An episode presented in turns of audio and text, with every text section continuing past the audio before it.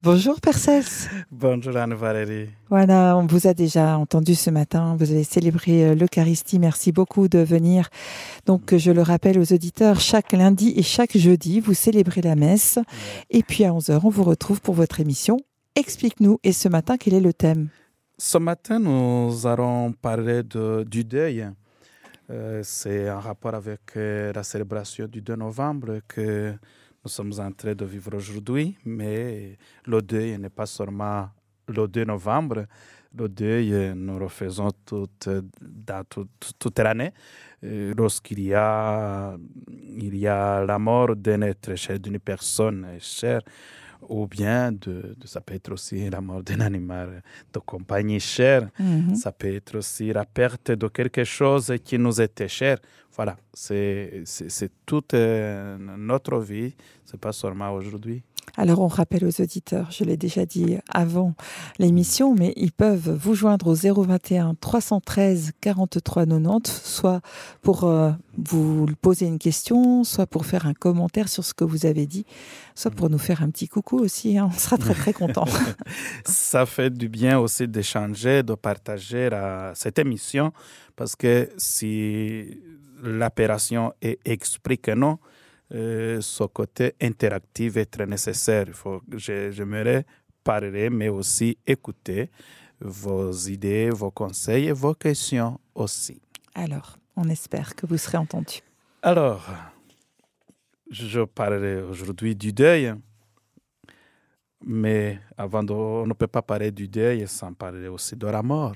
La mort, euh, qui est notre certitude. Pour bien vivre, il faut accepter d'être mortel.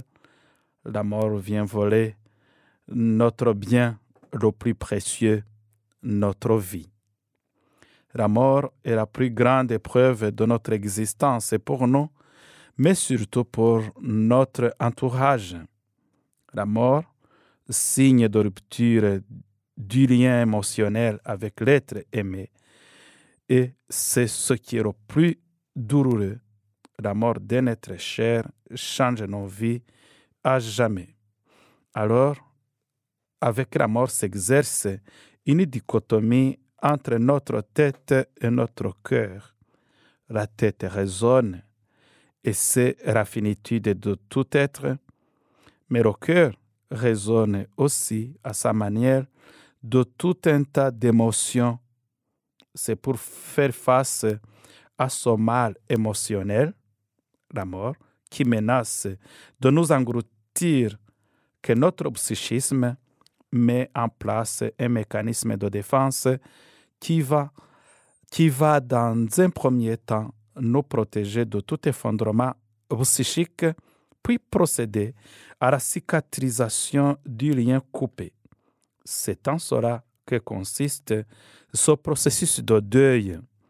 C'est une incroyable intelligence qui sait exactement comment procéder pour cicatriser la blessure intérieure et préserver l'intégrité du psychisme.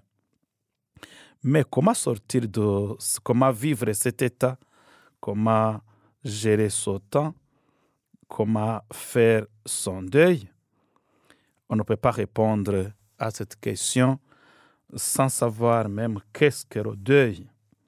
Comme je le disais, le deuil, c'est un processus, un processus important qui permet de surmonter les sentiments de tristesse, les sentiments de ce mélange de sentiments, de colère, de culpabilité, d'incompréhension totale.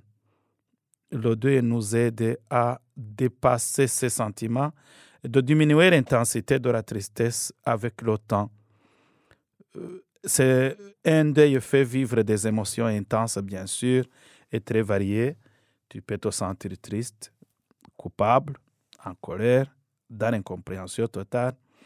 Et les sentiments se mélangent en fait. Tu peux en vouloir à la personne morte d'être partie et te laisser seul. Et cet être cher te manque en même temps. Chacun réagit différemment à la mort et emploie des mécanismes personnels pour faire face au deuil. Certains ne pleurent pas, cela ne signifie pas pour autant qu'ils ou qu'elles ne ressentent pas de tristesse. D'autres pleurent beaucoup. C'est leur moyen d'extérioriser leur douleur. Certains ou certaines vont en parler, d'autres préfèrent se taire. La plupart des personnes sont capables d'endurer une perte puis de poursuivre leur vie, mais certaines personnes peuvent lutter contre le deuil pendant de longues périodes et se sentir incapables de mener à bien leur activité quotidienne. Les personnes souffrant des suites d'un deuil sévère ou compliqué ont la possibilité de bénéficier de l'aide d'un psychologue ou d'une autre personne, d'une autre, autre, personne professionnelle de la santé spécialisée dans le deuil. Ils ont ou elles, ont, elles sont formées, ces personnes sont formées pour aider des gens à mieux gérer la mort, la peur, la culpabilité, l'anxiété associée à la mort d'un être cher. Bien sûr, ça, demande du temps il faut parfois des mois, des mois pour accepter une perte. Il n'y a pas de période normale pour faire son deuil. C'est une question qu'on peut se demander combien, quel est le temps raisonnable pour le deuil? Lorsque les personnes bénéficient d'un soutien social, ils pourraient se remettre d'une perte par eux-mêmes au fil du temps. Et si la relation avec la personne décédée était difficile, cela ajouterait une autre dimension au processus de deuil. Un peu plus de temps et de réflexion seront nécessaires avant d'être en mesure de faire le point sur cette relation. Cela nous invite aussi à voir euh, les effets, effets du deuil. Nous le verrons par après, mais le deuil nous aide à vivre ce temps ce processus fondamental émotionnel où la personne endeuillée vit des émotions d'une rare intensité, la peur et la culpabilité, la la colère, l'irritation, la révolte, le vécu dépressif. Ces émotions prennent la personne avec force pendant des semaines et des semaines, pendant des mois ou même voire des années, avec une durée une puissance et un rythme unique pour chacun. L'intensité du deuil est proportionnelle au degré de l'attachement à la personne disparue et les circonstances de la mort. Il peut y avoir une mort soudaine, brutale, ou après une longue maladie. Dans ce dernier cas, on n'évoque plus un deuil par anticipation parce qu'on a eu le temps d'accompagner la personne. Accepter et exprimer ses émotions est le plus dur chemin pour cicatriser le lien émotionnel rompu avec l'être cher. C'est ce qu'on appelle le travail du deuil que nous allons voir après cette euh, chanson.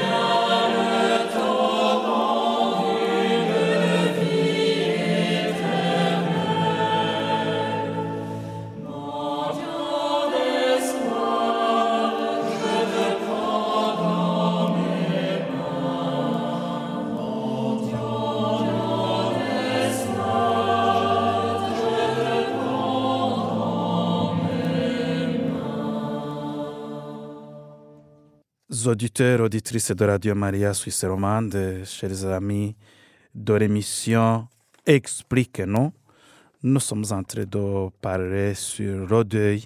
Explique-nous qu'est-ce que le deuil.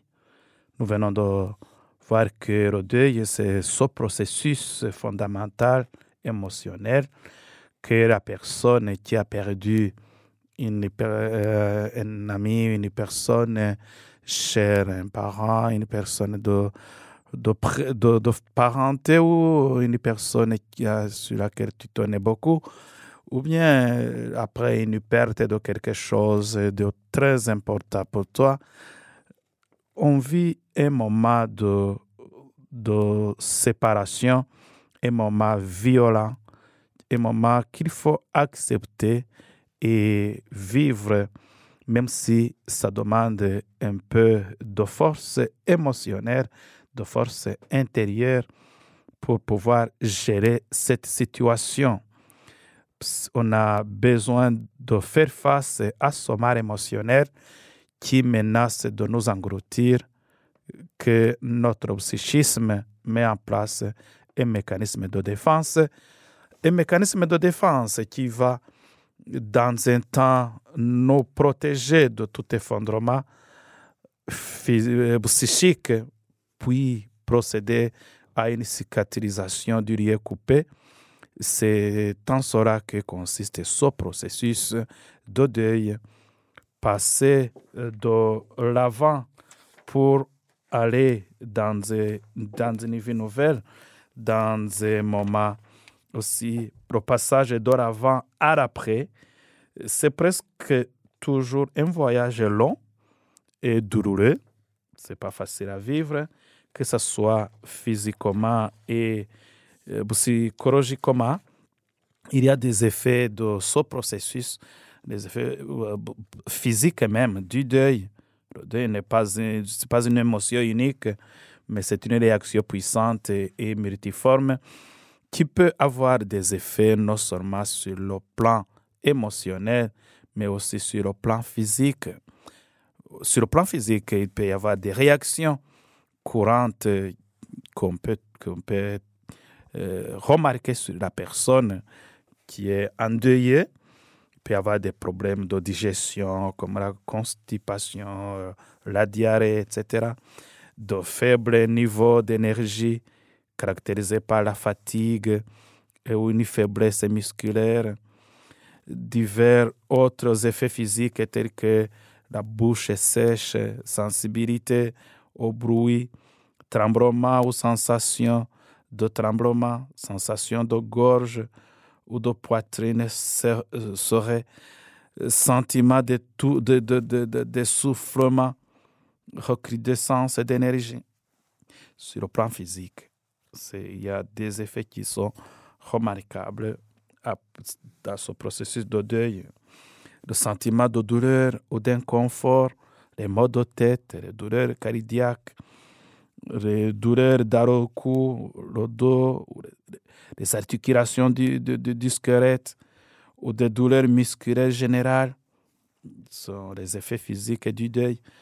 Les troubles du sommeil, dormir trop ou pas assez, c'est ça. Ce sont des effets qu'on peut voir physiquement, pas seulement, de, pas seulement sur le plan émotionnel. Sur le plan émotionnel, je vous ai parlé de, de cette tristesse, de la culpabilité, de la colère, de l'irritation, de la révolte. Euh, ces émotions euh, sont, sont mélangées aussi avec les effets physiques qu'on peut réaliser euh, quelquefois même qui peut arriver à, au poids instable, le gain ou la perte du poids, un confort lié à la température, transpiration plus importante, des frissons ou sueur nocturne.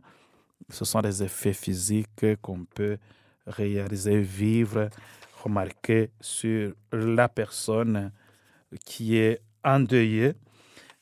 Et accepter, exprimer ses émotions, accepter et, vivre avec ses effets physiques, c'est le plus chemin pour cicatriser le lien émotionnel rompu avec l'être cher.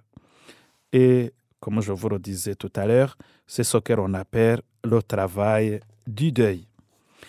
Le travail du deuil, c'est une démarche consciente et volontaire entreprise par la personne endeuillée pour accompagner et favoriser le bon déroulement du processus de deuil.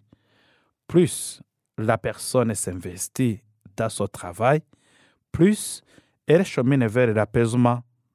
Cela, cela révèle de sa liberté, cela relève de sa liberté et de ses choix au quotidien. Il s'agit d'un cycle théorique composé de quatre étapes que je vais vous partager tout à l'heure.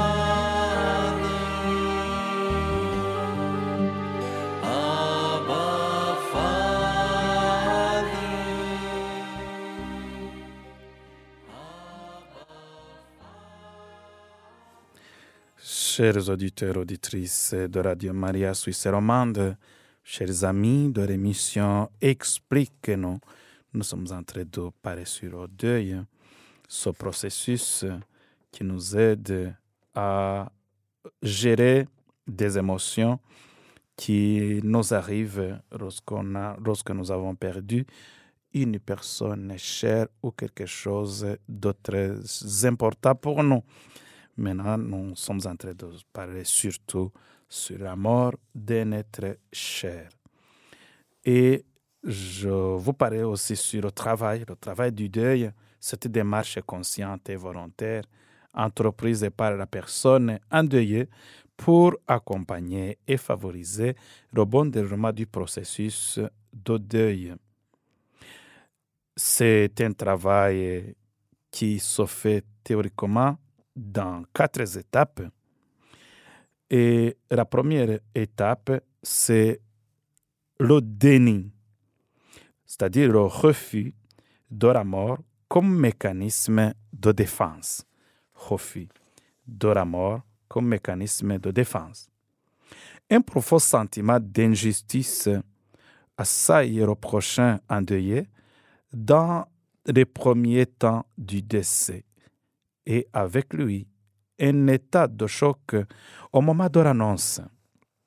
Ses repères sont bouleversés et la séparation d'avec l'être cher lui semble incroyable.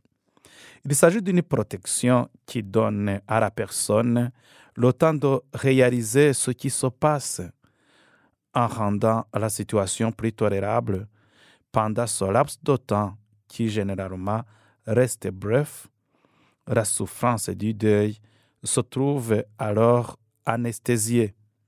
La personne peut sembler dépassée, silencieuse et même ahurie.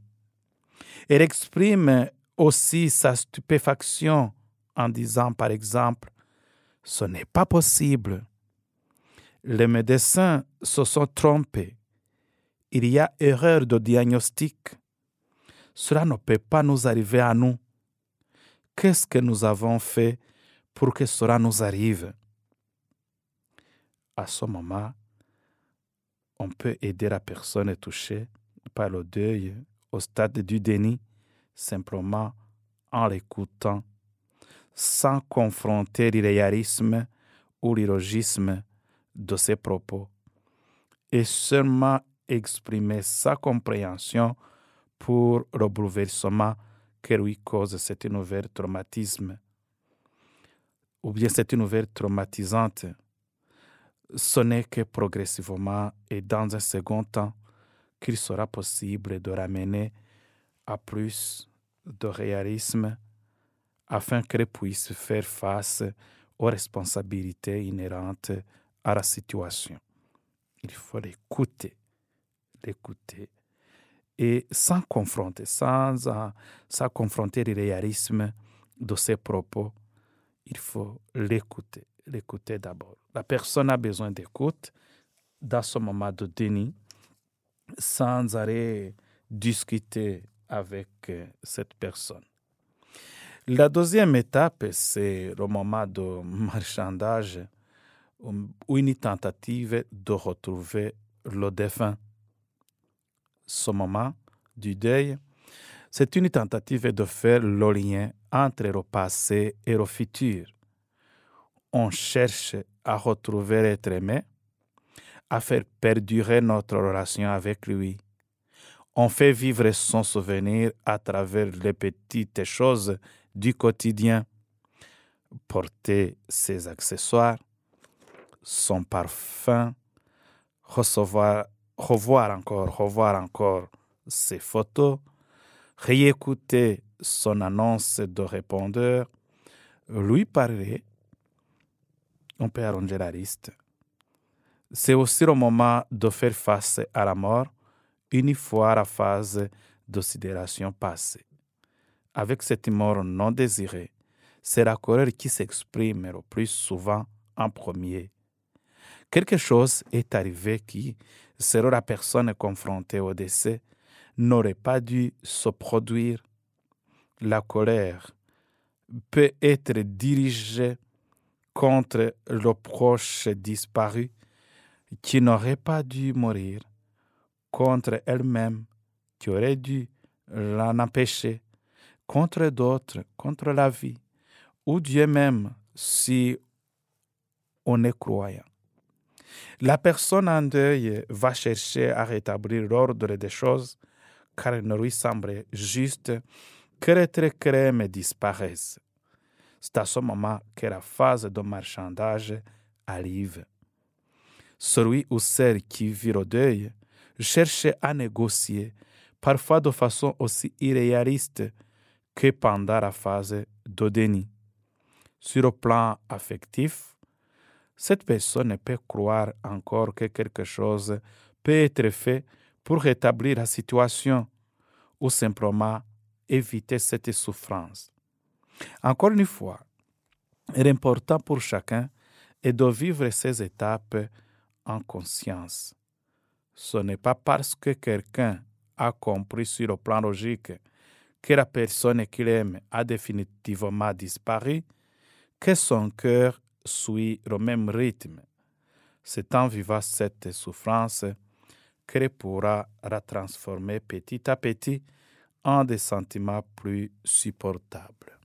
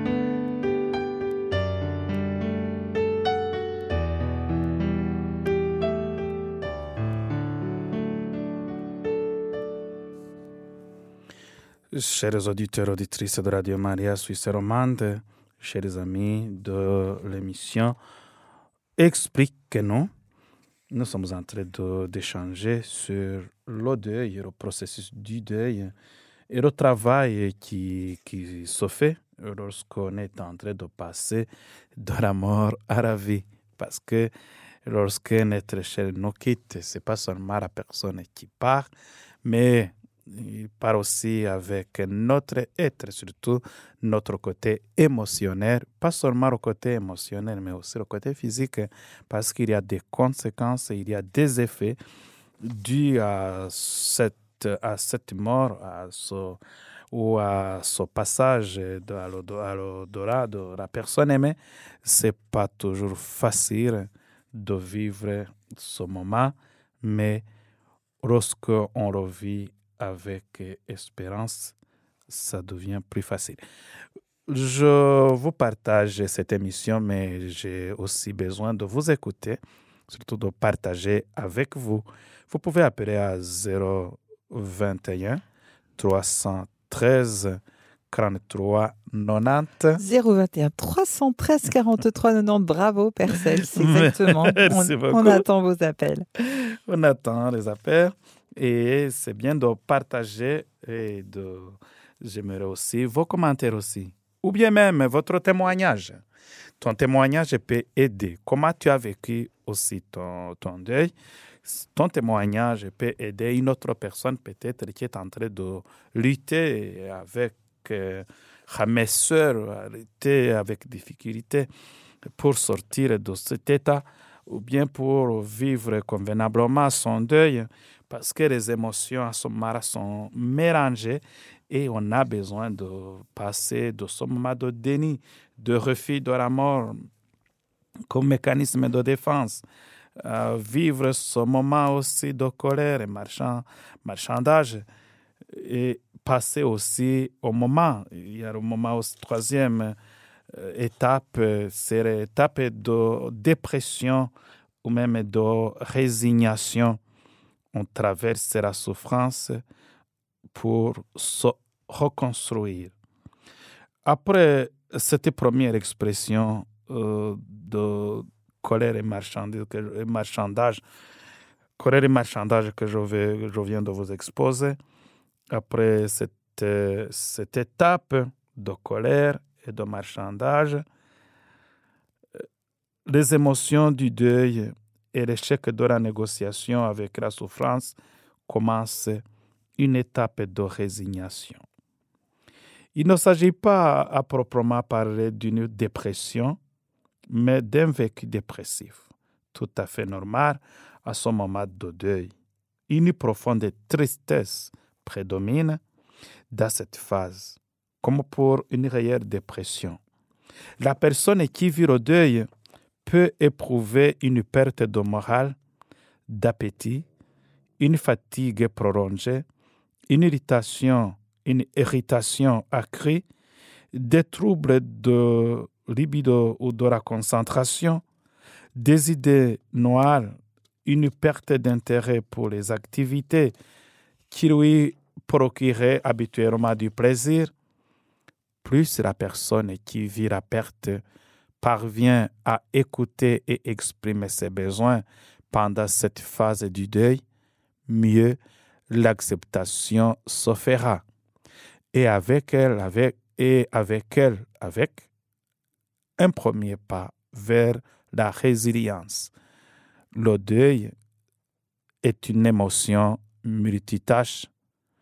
Vous pouvez être et vous pouvez être serein, triste, heureux. Un deuil est capable d'aimer durant la même année, la même semaine, dans, même, dans le même souffle, nous devons nous rappeler qu'une personne en deuil va de nouveau rire et sourire. la personne en deuil, ce n'est pas une personne morte, c'est une personne qui est en train de traverser un moment complexe et compliqué. Une personne qui se recherche, mais une personne qui s'oriente vers un avenir meilleur malgré le choc qu'elle a subi de la mort de l'être aimé, de l'être cher. Si cette personne a de la chance, elle retrouvera même l'amour. Mais oui, absolument, elle va aller de l'avant. Mais cela ne signifie pas qu'elle est passée à autre chose c'est un cheminement qu'il faut accepter, qu'il faut vivre, qu'il faut passer par ce déni, le déni que, que, je vous ai parlé nécessaire. On tombe dans ce profond sentiment de ne pas même comprendre comment la personne peut passer. Ça, protège, ça protège. C'est une protection qui donne à la personne le temps de réaliser ce qui s'est passé. Rodeni, en réalisant ce qui s'est passé, en rendant la situation plus tolérable pendant ce laps de temps qui généralement reste bref. La souffrance du deuil se trouve anesthésiée. Lorsqu'on commence à se demander pourquoi c'est pas possible, les médecins se sont trompés, il y a peut-être erreur de diagnostic, ça peut pas m'arriver, ça peut pas nous arriver. Qu'est-ce que nous avons fait au beau Dieu, au, beau, au bon Dieu?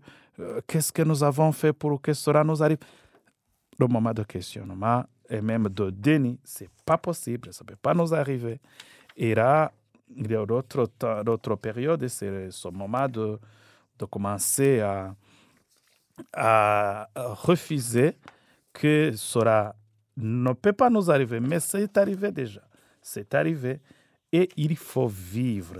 Il faut vivre, il faut passer à l'autre rive. Il faut avancer. Il ne faut pas se laisser engloutir dans le désespoir. Il ne faut pas se laisser englouti par cette mort. Mais la colère monte aussi, au moment de la colère, pour essayer de retrouver le défunt. La personne en deuil va chercher à rétablir l'ordre des choses. Il ne lui semblait pas juste que être crème disparaisse. C'est à ce moment que la phase de marchandage arrive. Celui ou celle qui vit le deuil cherche à négocier, parfois de façon aussi irréaliste que pendant la phase du déni. Sur la phase du déni, c'est total, c'est pas possible, c'est pas nous arriver. Mais pendant la colère, on réalise que la personne n'est pas là, on commence à réaliser que la personne n'est pas là. Mais c'est pourquoi même on essaie de, de, de retrouver ces traces. On peut utiliser son parfum, revoir encore les photos, réécouter son, euh, son annonce de répondeur, lui parler même. Euh, on réalise tout ça, on essaie de rétablir la tentative de retrouver le défunt, rétablir la, la, la relation, mais on réalise toujours que la personne n'est pas là. Ce n'est pas parce que quelqu'un a compris sur le plan logique que la personne qui est définitivement disparu que son cœur suit le même rythme. C'est en vivant cette souffrance que la personne pourra transformer petit à petit, pourra pourra se transformer petit à petit et transformer aussi des sentiments euh, plus supportables. Ces sentiments durs vont se transformer en sentiments euh, supportables. Et le moment aussi de, de résignation, de dépression, on traverse la souffrance, mais on essaie de se reconstruire. On réalise que la personne est partie, mais que la vie continue quand même.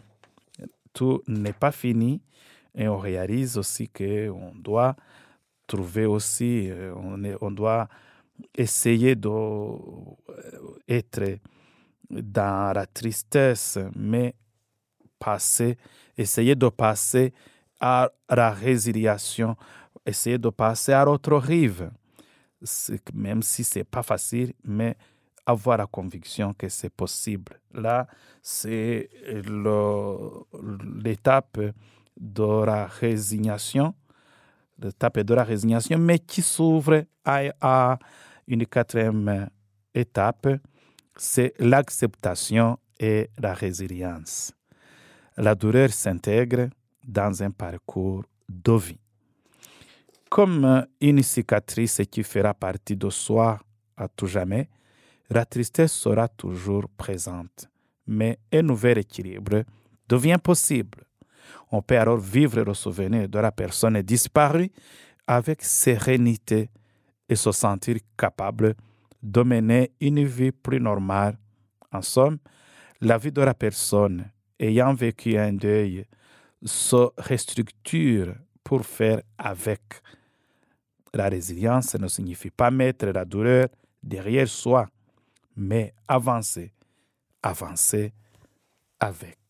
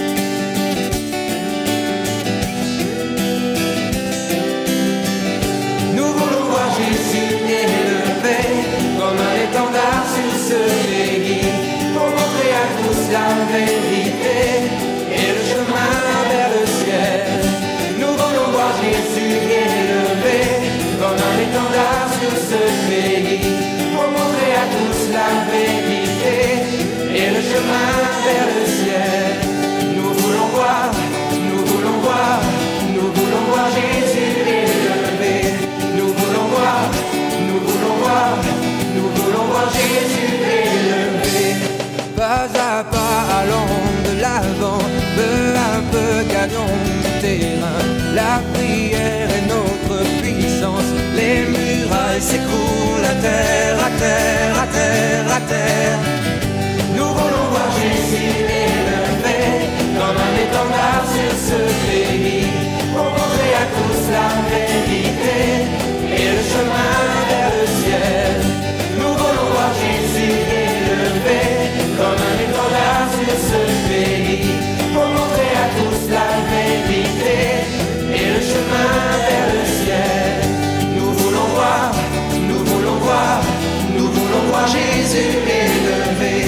Nous voulons voir, nous voulons voir, nous voulons voir Jésus élevé. Pas à pas, allons de l'avant, peu à peu, gagnons du terrain. La prière est notre puissance, les murailles.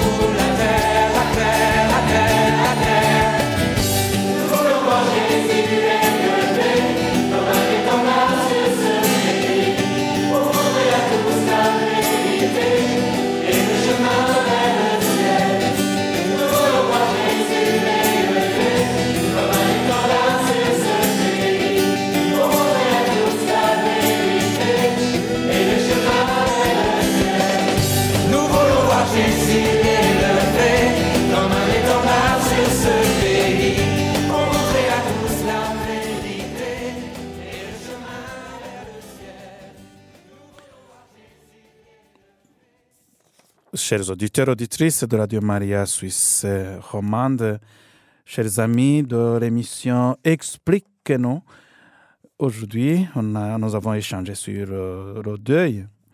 Le deuil, euh, ce cheminement, euh, cette démarche consciente et volontaire qui nous aide à, qui nous accompagne, qui nous aide pour vivre notre euh, vie, notre vécu après la mort ou la perte de- d'une chose, ou d'une personne chère, c'est très important aussi de partager nos expériences ou nos questionnements.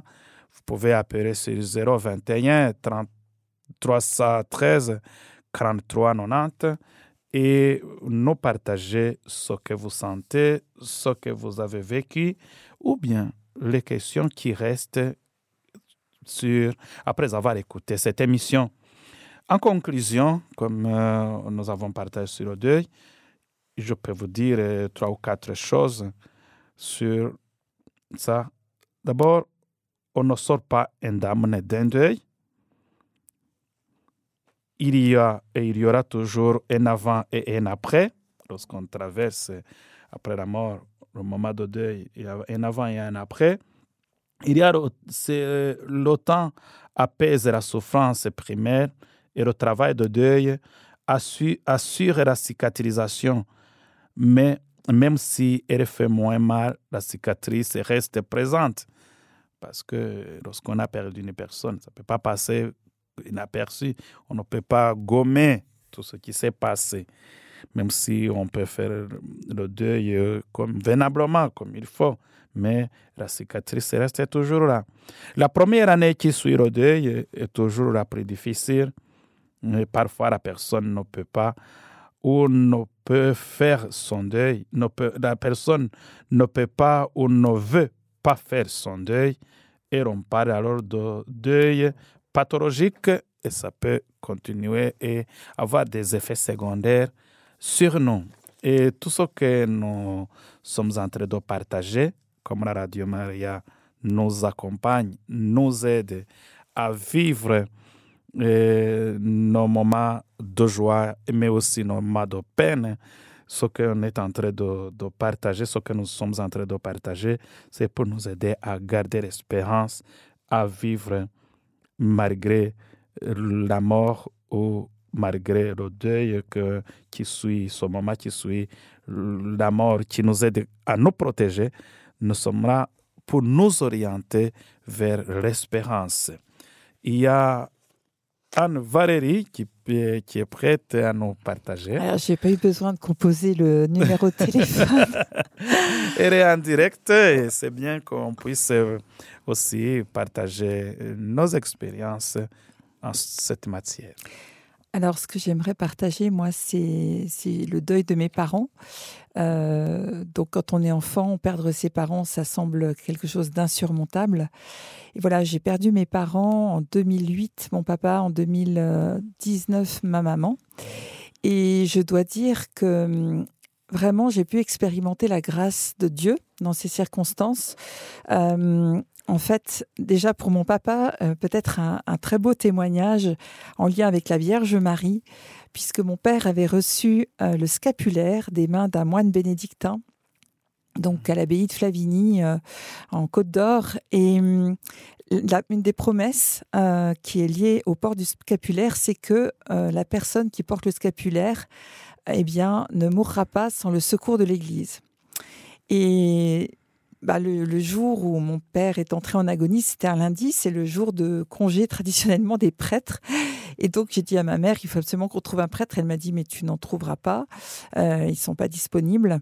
Et, et en réalité, eh bien, euh, à un moment donné, s'est présenté devant la porte de l'hôpital où était mon papa un moine habillé tout en noir. Et d'ailleurs, j'ai cru que c'était comme une apparition. et donc, je lui ai demandé Est-ce que vous êtes prêtre? Il m'a dit oui. Et, et donc, je lui ai demandé s'il pouvait euh, entrer dans la chambre de mon père pour lui donner le- les derniers sacrements. Et donc, papa euh, est parti en ayant son passeport pour le ciel. Et, et ça, c'est franchement. Je, je le dis parce que ça a été aussi une source de grande consolation. Et il se trouve que la sœur de mon père euh, vit à côté de cette abbaye. Et du coup, avec ma sœur, on est allé ben, la voir et on l'a emmenée chez le coiffeur, etc., pour les funérailles. Et au retour, on est passé par l'abbaye. On a annoncé au, au père Michel, il s'appelait Michel, que mon père était décédé. Et hum, on a pu se confesser. Et on pensait, euh, on dis- disait l'une l'autre, mais vas-y en premier, j'en ai pas pour longtemps. Non, non, mais vas-y toi. Puis en fait, ça a été des, vraies belles confessions.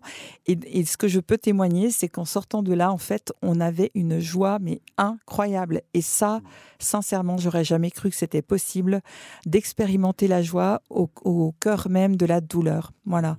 Donc je dis pas que tous les deuils sont différents, toutes les situations sont différentes. Euh, voilà, j'ai aussi perdu un beau-frère de manière, euh, enfin, très rapide puisqu'il est mort d'une crise cardiaque. Ça a été un grand, grand choc. Euh, voilà, les choses ne se passent pas toujours de la même façon, mais quand même, le Seigneur, quand on se tourne vers lui, eh bien, nous donne aussi la force et la consolation. Heureusement, heureusement que le Seigneur est là pour nous accompagner.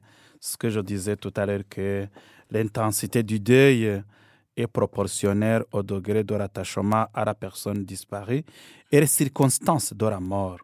Il peut y avoir une mort soudaine, une mort euh, brutale.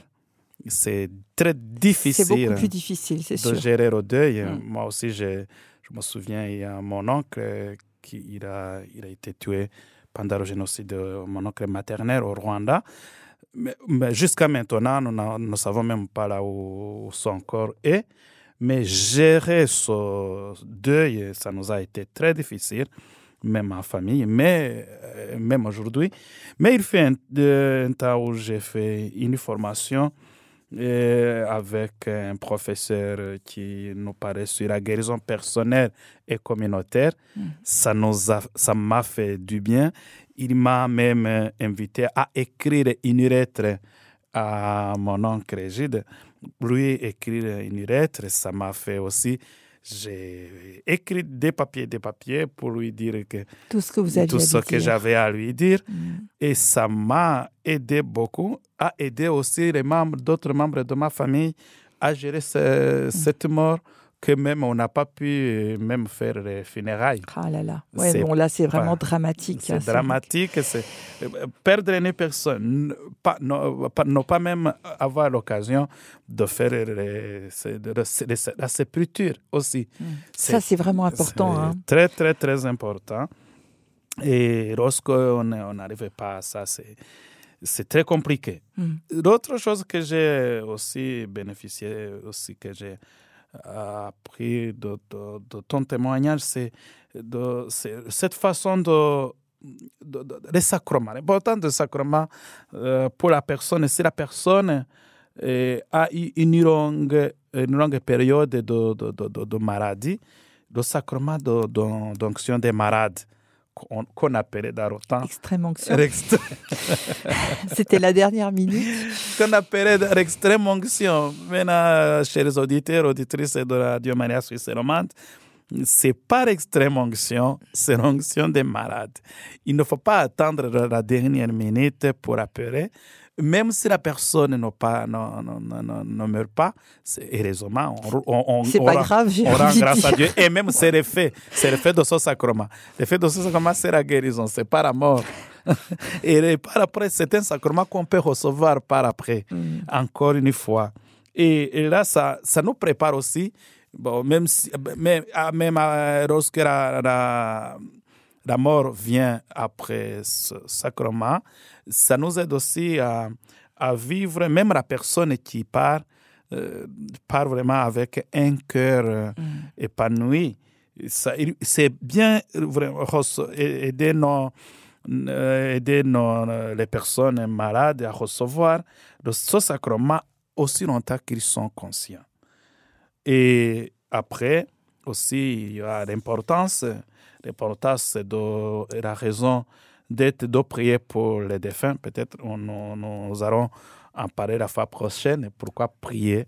La prière pour les défunts. Il faut prier pour les défunts. C'est une question aussi qui, que les gens se posent.